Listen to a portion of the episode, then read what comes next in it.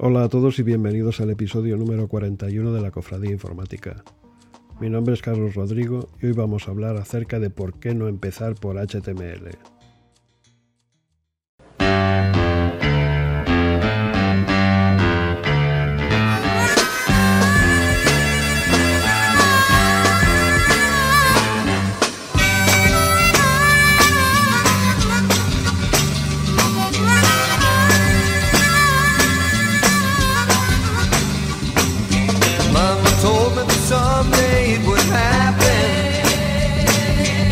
Never said that it would happen like this.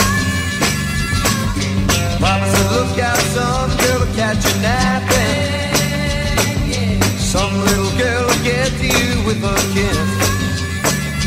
You got to me, brought me to my knees. Never thought I'd say please, girl. You got to me, Got to my soul. you got to me, You got control. Got to be mine.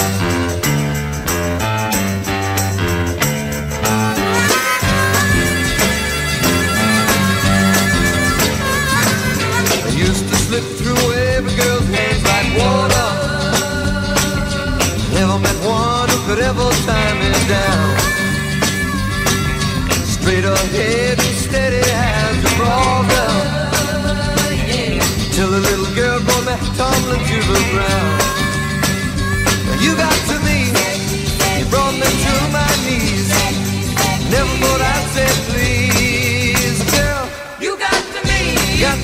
Soul, you got to me, you got control. you got to me. You got to me, you got to be mine.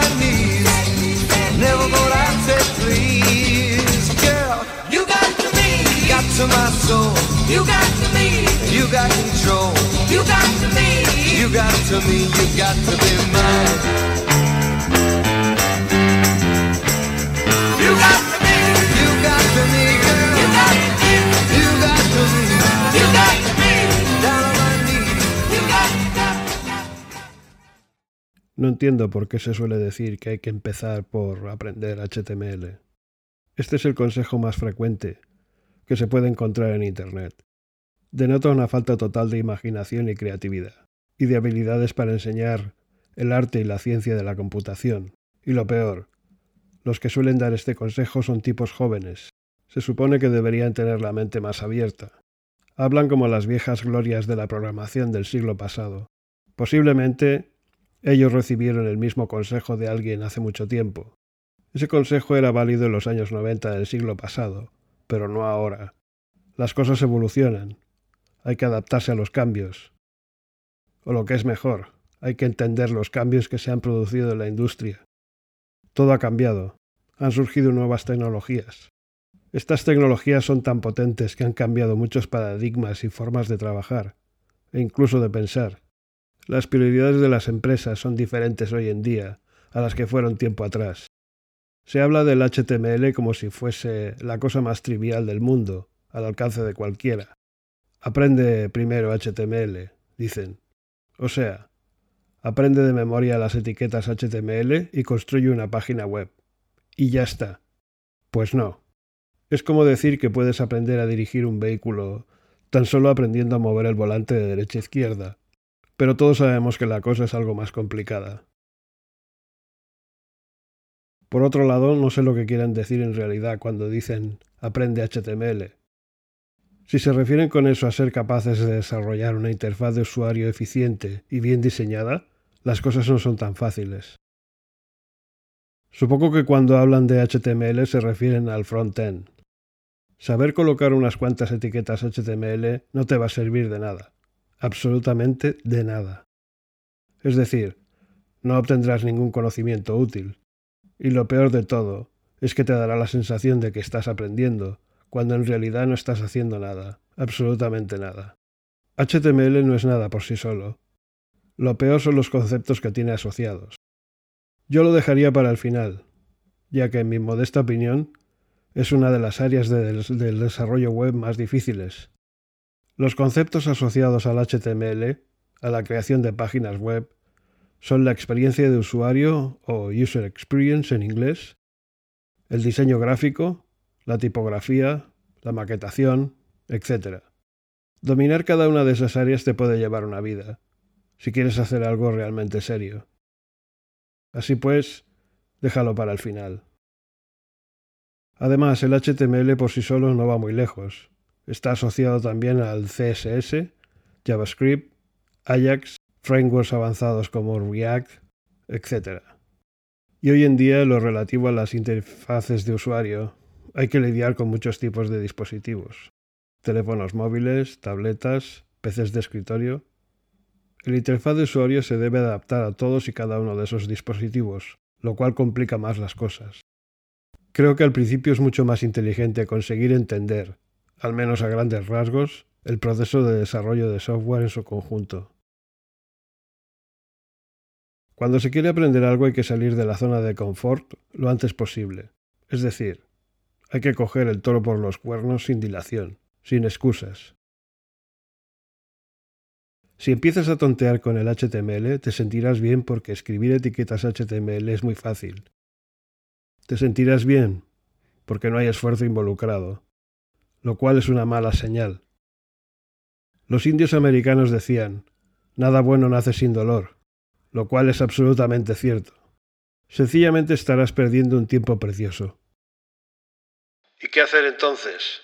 Bien, empieza por aprender a construir APIs, aunque para ello tendrás que aprender bien un lenguaje de programación. Y como ya sabes, yo te recomiendo el C Sharp.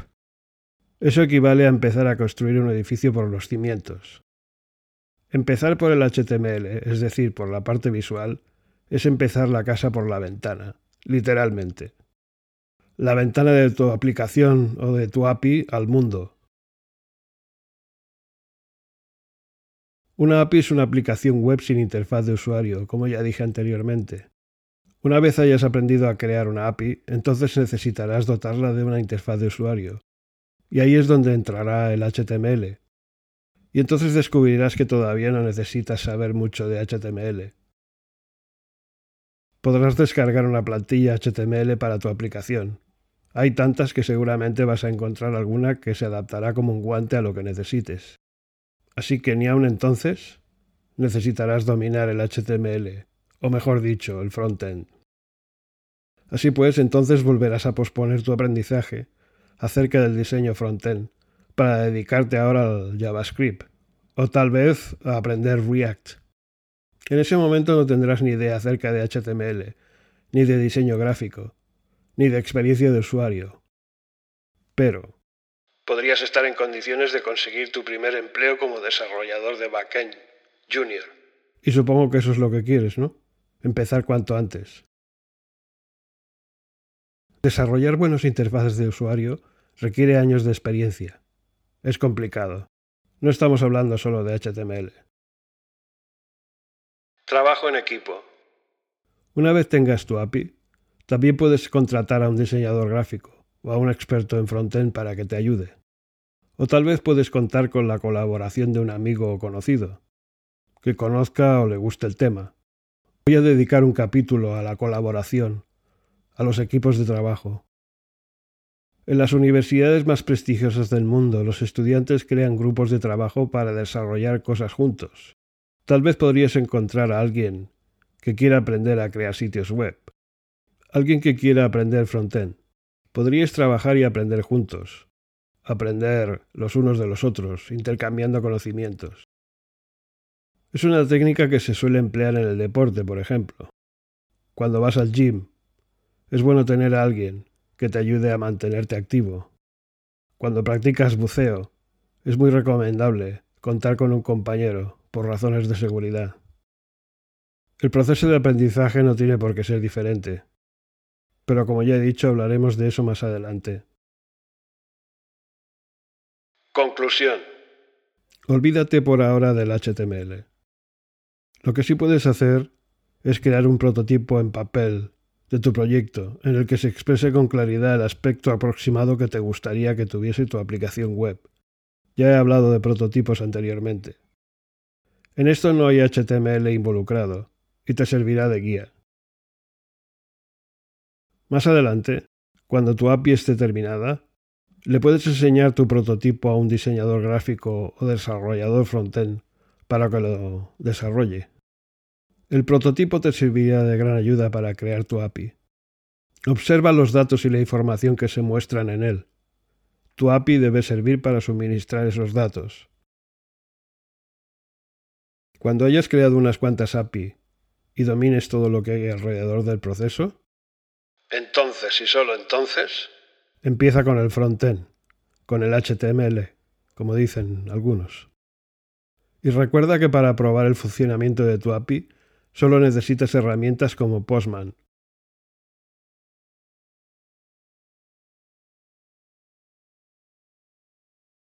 Bien, eso ha sido todo por hoy. Disfruta de tu café y hasta la próxima.